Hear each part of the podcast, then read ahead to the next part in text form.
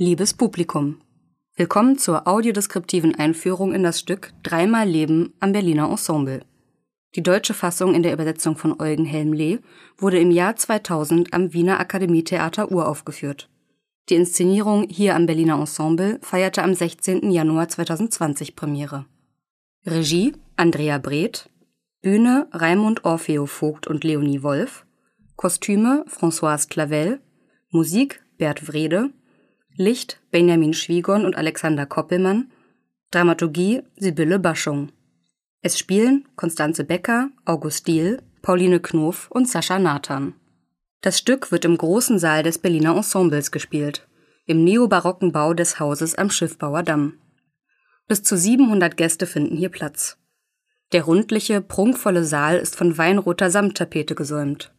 Er verfügt über ein Parkett und zwei Ränge mit beige-goldenen Balustraden. Zwischen den beiden Rängen ragen zwölf Säulen mit goldverzierten Frauenstatuen empor. Zum Stück.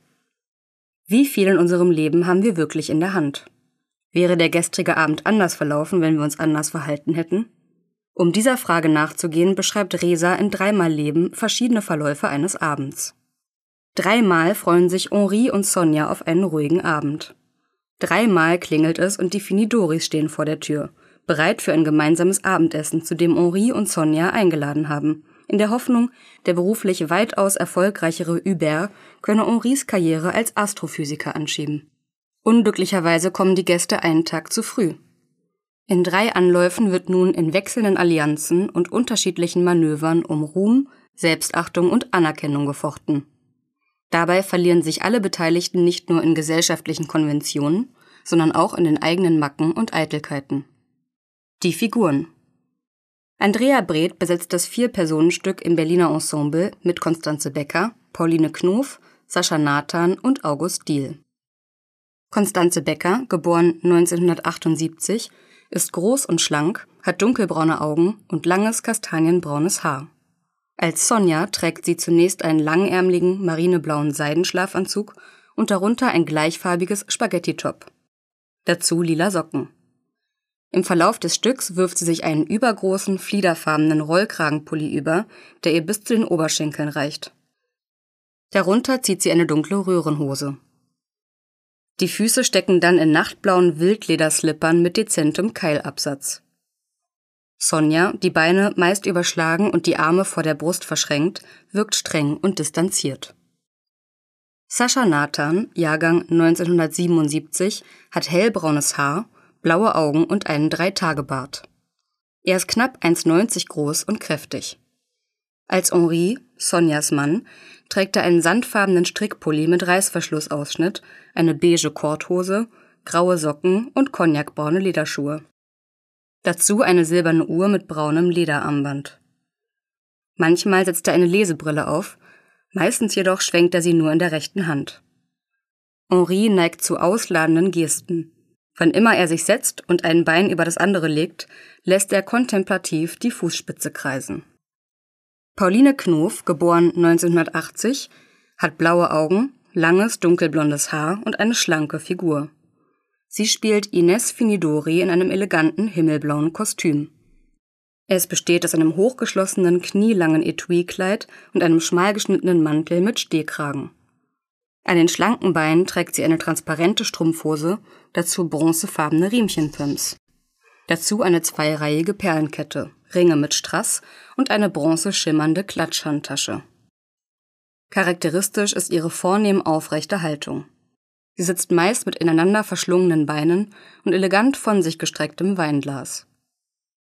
August Diehl, Jahrgang 1976, ist 1,80 groß, schlank und hat große blaugrüne Augen. Als Hubert Finidori gelt er sich das dunkle Haar strähnig nach hinten.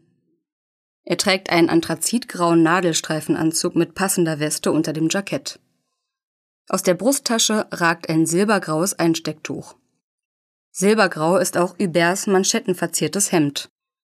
Dazu trägt er eine rosa-blau gemusterte Krawatte und dunkelgraue Wildlederschuhe. Sein Handgelenk ziert eine edle Uhr mit schwarzem Lederarmband. Hubert hat eine betont lässige Körperhaltung. Meist hängt er seitlich im Sessel, steckt die Hände in die Hosentaschen oder schlurft am Bühnenrand auf und ab. Die Bühne. Während dreimal Leben ist es im Saal zu großen Teilen völlig dunkel.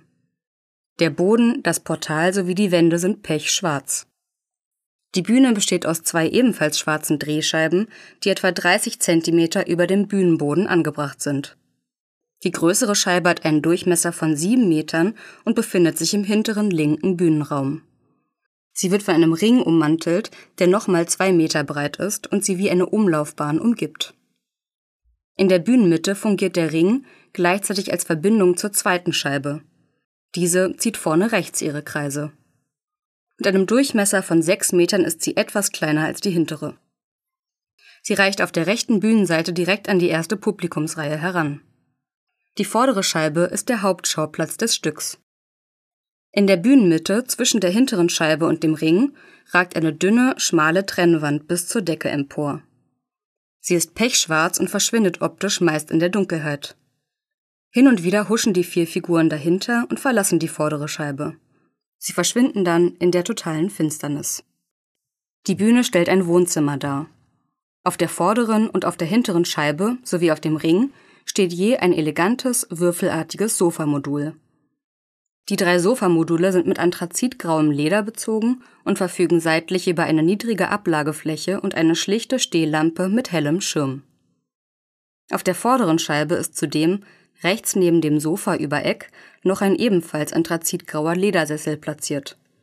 Er hat einen quaderförmigen Klotz als Armlehne, den man hin und her rücken kann. In dreimal Leben gerät alles in Bewegung, denn die beiden Scheiben und der Ring können sich drehen. Sowohl einzeln als auch gleichzeitig, in dieselbe oder in die entgegengesetzte Richtung und in unterschiedlichem Tempo. Zumeist kreisen Scheiben und Ring aber ganz langsam, fast unmerklich. Beginnen die Bewegungen in der Finsternis oder im aschfallen Licht, erinnert die Bühne an eine rotierende Galaxie. Dann leuchten die Glühbirnen der Stehlampen wie Himmelskörper im Weltall, dann driften die Lampen und Sitzelemente in immer neuen Konstellationen zusammen, auseinander oder aneinander vorbei. Dabei ziehen sie stets isoliert ihre Bahnen. Berühren werden sie sich nie. Schummriges Deckenlicht in matten Grau- und Grüntönen fällt auf die Scheiben die sich wie Planeten im Universum um die eigene Achse drehen, während der Ring langsam die hintere Scheibe umwandert. Die Requisiten. Im Stück wird jede Menge Weißwein, genauer Sancerre, getrunken. Pro Version des verhängnisvollen Abends leeren die vier mehrere Flaschen und trinken aus edlen, schlanken Weingläsern. Ständig schenken sie sich oder einander nach, reichen die Flaschen herum und trinken in großen Schlucken. Zum Wein naschen sie eine Süßigkeit namens Schokofingers aus einer kleinen Pappschachtel. Auch Kartoffelchips sowie weitere Appetizer werden verspeist. Die bunten Chipstüten werden auf den Sofaablagen platziert und immer mal wieder greift eine bzw. einer der vier knisternd hinein. Das war die Einführung zu Andrea Brez Dreimal Leben am Berliner Ensemble. Die Audiobeschreibung wird von Förderband e.V. im Rahmen des Projekts Berliner Spielplan Audiodeskription realisiert. Text Charlotte Migel, Katrin Wirmer und Felix Koch. Einsprache der Einführung Charlotte Migel. Aufnahme der Einführung Mike Voss, Berliner Ensemble. Sprachregie und Schnitt Eva Katharina Joost, Berliner Spielplan Audiodeskription